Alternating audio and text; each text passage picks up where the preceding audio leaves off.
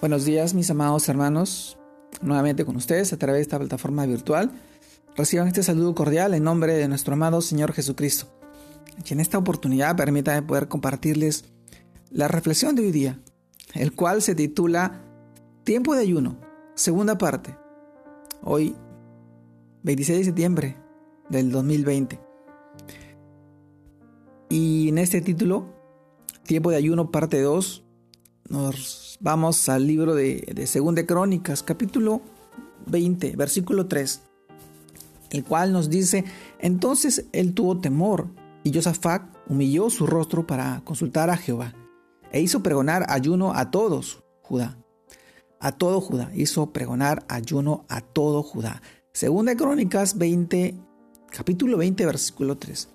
También leemos del libro de Jonás, capítulo 3, versículo 4 y 5 en el cual nos dice, y comenzó Jonás a entrar por la ciudad, caminó de un día y predicaba diciendo, de aquí a 40 días Nínive será destruida. Y los hombres de Nínive creyeron a Dios y proclamaron ayuno. Y se vistieron de silicio, desde el mayor hasta el menor de ellos. Jonás capítulo 3 versículos 4 y 5. Amados hermanos, el título diría Tiempo de ayuno, segunda parte, y en estos pasajes del libro de Jonás y el libro de Segunda de Crónicas, nosotros reflexionamos el día de hoy. Es que en los pasajes que hoy hemos visto, como, como hoy ante, ante las situaciones eh, complicadas y extremas de muchos siervos que se disponen a buscar a Dios con ayuno y oración, sabemos que el ayuno, en el caso de las autoridades de Nínive, no fue para aparentar un arrepentimiento, sino para buscar verdaderamente al Dios verdadero. Ante la gravedad de la situación, ellos buscaron humillarse ante Dios y disponer su corazón para obedecer. En el caso de Josafat, ante el temor de un ataque por parte de los enemigos de Israel, pregona ayuno en todo Judá. Dios les da entonces una promesa que lo reconforta y llena de esperanza. No habrá para, para que peleéis vosotros en este caso Paraos, está quietos y ve la salvación de Jehová con vosotros. Esta porción de este pasaje también lo encontramos en 2 Crónicas, capítulo 20, versículo 17.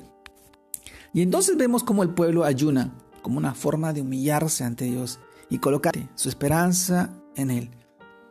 Al final vemos que la promesa se cumple y los enemigos de Judá fueron confundidos, fueron derrotados por su propia espada, mientras mientras el pueblo solo alababa y esperaba en el Señor.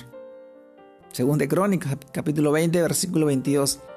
Así es, mis amados hermanos, por esto, ante cualquier reto, ante cualquier problema, dificultad o ataque que el enemigo, el ayuno acompañado de la oración es una de las herramientas más poderosas que Dios nos ha enseñado en su palabra para hacer frente a una situación, disponiendo nuestro corazón para humillarnos ante nuestro Dios Esperar en Él y resistir al maligno es lo que el Señor nos faculta en estos tiempos de oraciones.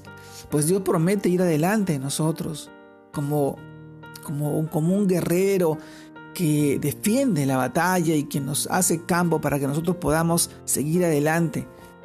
También, mi amado hermano, con el ayuno buscamos sensibilidad espiritual para nosotros poder entender la victoria de nuestra fe en Cristo Jesús y para esperar en ella así como hicieron Josafat y su pueblo, esperando en lo que Dios les había prometido.